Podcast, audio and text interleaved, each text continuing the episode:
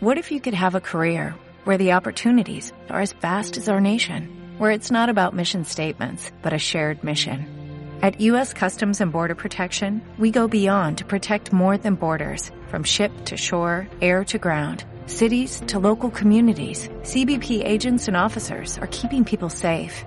Join U.S. Customs and Border Protection and go beyond for something far greater than yourself.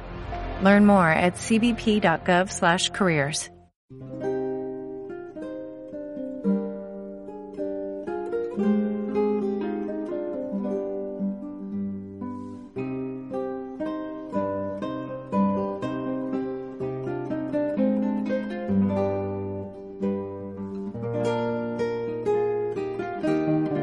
clavan una lanza en el costado de Jesús, rompen las piernas de los ladrones.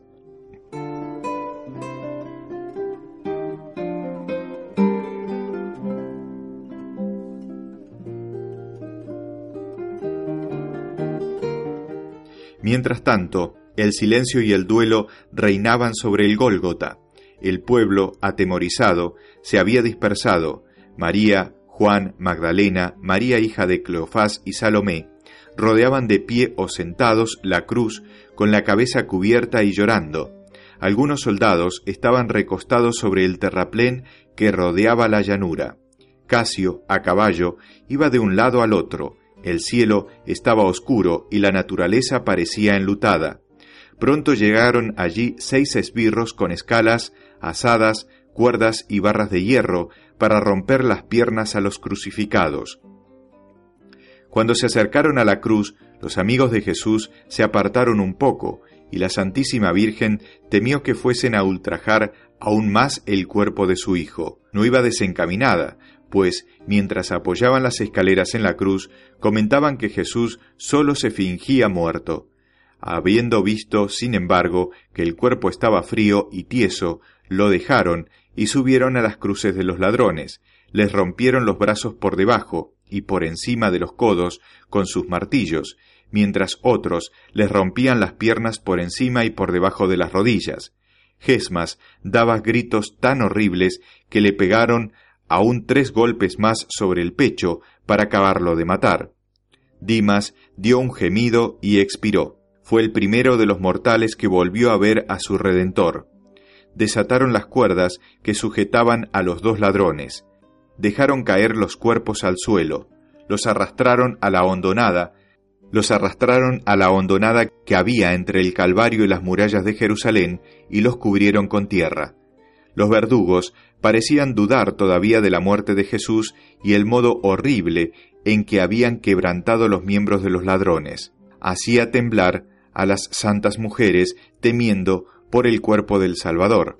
Pero Casio, el oficial subalterno, un hombre de unos 25 años, cuyos ojos viscos y sus nerviosas maneras habían provocado muchas veces la mofa de sus compañeros, fue súbitamente iluminado por la gracia y a la vista de la ferocidad bárbara de los verdugos y la profunda pena de las santas mujeres, decidió aliviar la angustia de ellas, demostrando que Jesús estaba verdaderamente muerto.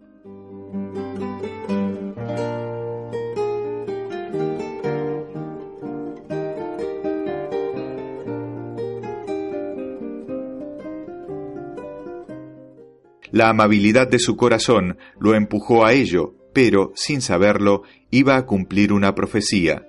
Agarró su lanza y dirigió su caballo hacia el montículo donde estaba la cruz. Se detuvo entre esta y la del buen ladrón, y agarrando la lanza con las dos manos, la clavó con tanta fuerza en el costado derecho de nuestro Señor, que la punta atravesó su corazón y salió por el lado izquierdo del pecho.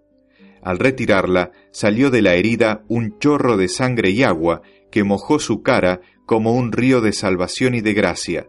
Se apeó, se arrodilló, se dio golpes en el pecho y confesó en voz alta su fe en Jesús.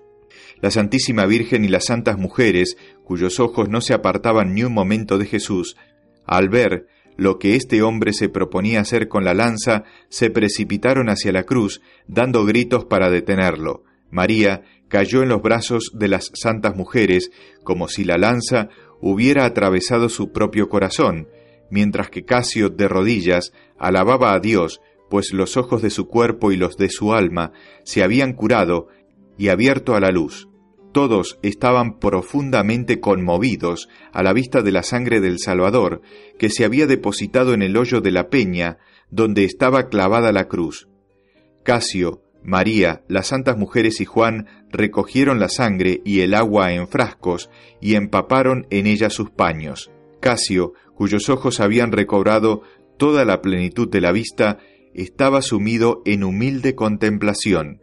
Los soldados, sorprendidos del milagro que se había operado en él, se hincaron de rodillas y reconocieron a Jesús. Casio fue bautizado después con el nombre de Longino, predicó la fe de Jesucristo como diácono y llevó siempre sangre de Jesús con él. Los esbirros, que mientras tanto habían recibido el mensaje de Jesús de que no tocaran el cuerpo de Jesús, se mantuvieron apartados.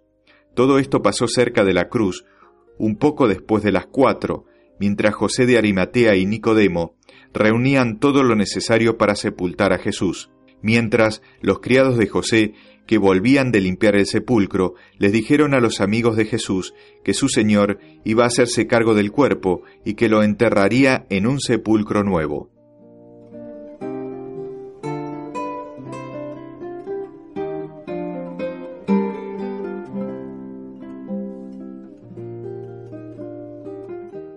Entonces Juan, volvió a la ciudad con las santas mujeres para que María pudiera reparar un poco sus fuerzas y también para coger algunas cosas necesarias para el entierro. La Santísima Virgen tenía un pequeño aposento en los edificios contiguos al cenáculo. No entraron en la ciudad por la puerta más próxima al Calvario, porque ésta estaba cerrada y guardada por dentro por los soldados colocados allí por los fariseos, sino por la puerta meridional que conduce a Belén.